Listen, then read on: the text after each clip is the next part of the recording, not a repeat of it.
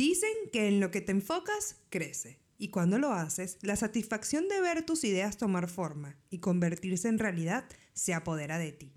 Pero todo esto tiene un lado B. La culpa. Cuando te das cuenta que puedes con todo, pero no con todo al mismo tiempo. Bienvenidos a Puedo Mucho.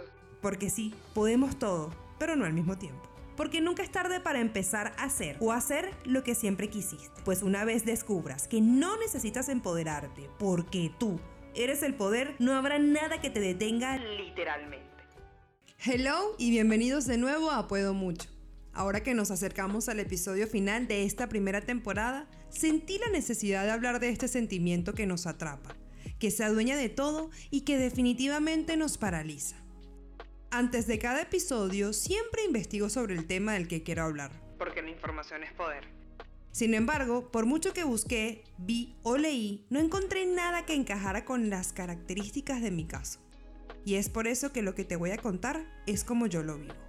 Pero primero, Freud, sí, el mismo de la canción de Arjona, explica la culpa como un dolor psíquico que se impone en el propio individuo por haber traicionado al otro y por poner en riesgo su amor.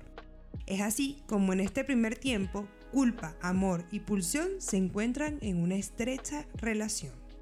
Lo que quiere decir que no puedes sentir culpa si no amas, si no sabes practicar la empatía y lo más importante, si no tomas acción. Lo digo así porque durante años me sentí culpable por enfocar mi vida a mi profesión, a mis negocios y a cumplir mis metas porque después de entender que el esfuerzo es un ejercicio constante de aceptación y renuncia, aprendí que yo tenía que rediseñar mi vida. ¿A qué me refiero con rediseñar? A reprogramar los aspectos de mi vida para evitar sentirme culpable por no ser o hacer lo que los demás esperan. Este ejemplo es uno de los más duros, porque si bien soy una persona de pocos amigos, en ese campo me ha costado mucho mantener relaciones simbióticas y duraderas principalmente porque mi forma de vivir la vida pocas veces se alinean con las de otras personas. Gasté mucha energía en mi vida tratando de mantener relaciones de amistad con personas con las que crecí, pero definitivamente no pude, pues no era justo para ellos tener una amistad diferente a la que esperaban, y no era justo para mí sentirme culpable por recibir reproches por no estar siempre presente. Pero esto no es algo que me pase solo a mí. Puede que te sientas identificado, pero desde otro lugar, pero la verdad es que nos pasa a todos, y de ahí radica la importancia de entender que podemos cambiar de círculos siempre que sea necesario.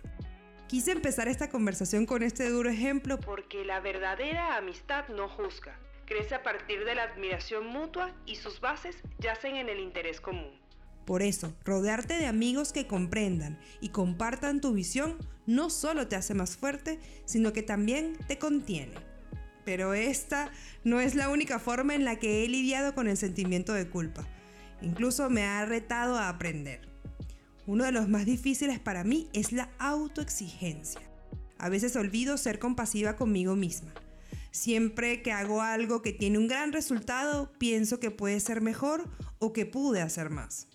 A veces me encuentro haciendo malabares para cumplir con todo en mi vida con mis proyectos, con mi trabajo, con mi familia, con mi hogar. Pero la vida siempre tiene la forma más directa de hacerte entender que enfocarte es dejar de lado algunas cosas. Pues tu atención es como un músculo, mejor dicho, como varios, y como todos se cansan y se desgastan. Por eso pensar que el progreso es más importante que la perfección me ha hecho ser más humilde, más amable conmigo y hasta mejor profesional. No siempre salgo victoriosa, porque es dificilísimo descuidar tu realidad. Pero en definitiva, son tus emociones, sentimientos y pensamientos los que crean esa realidad. Por eso, es primordial interiorizar que la vida es un día a la vez y entender que la moneda con la que pagamos es el tiempo. Mira, sentir culpa por escoger en qué enfocarme y sentir culpa por descuidar algunos aspectos de mi realidad son fáciles de llevar con respecto a la culpa por procrastinar. Sí, ya sé, procrastinar ha sido por mucho el Loki de la productividad, la cruela del trabajo y la maléfica de accionar.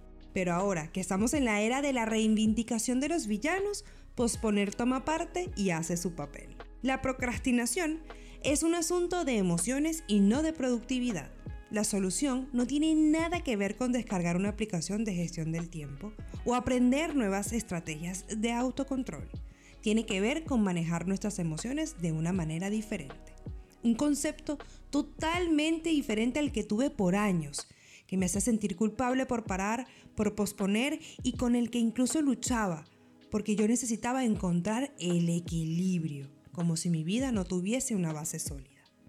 Fue entonces cuando me di cuenta que buscar equilibrio era una completa tortura, pues lo que realmente necesito es armonía, ese momento en el que logro combinar elementos de mi ser y estar.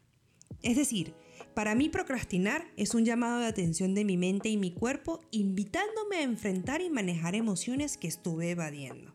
Pero como siempre fue el malo de la historia, nunca pude verlo sino hasta ahora. Es fácil sentir culpa por casi todo Siempre habrá algo que pudimos o podemos hacer mejor. Siempre habrá alguien al que le fallemos. Porque no somos perfectos. Pero la verdad es que la culpa como yo la veo y como la vivo es una reacción de la acción. Es una llamada de tu mamá en medio de una reunión de trabajo preguntándote si comiste. Es sal y luz, porque duele pero te hace consciente. Te estremece pero te despierta el cambio y te hace ir en busca de eso, de la armonía.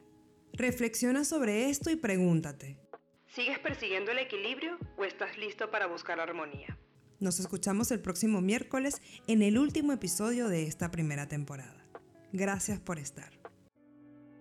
Hasta aquí el episodio de hoy. No olvides seguir, compartir y buscarnos en las redes sociales como Hola Puedo Mucho, donde encontrarás contenido para seguir conectando con tu poder. Agrega este podcast a tus favoritos para que no te pierdas el próximo episodio. Puedo Mucho es un podcast original de Ángela Blones. Diseño y edición de José Navarro. Producción ejecutiva y comercialización de Leonardo Garer. Y nunca olvides, puedo mucho.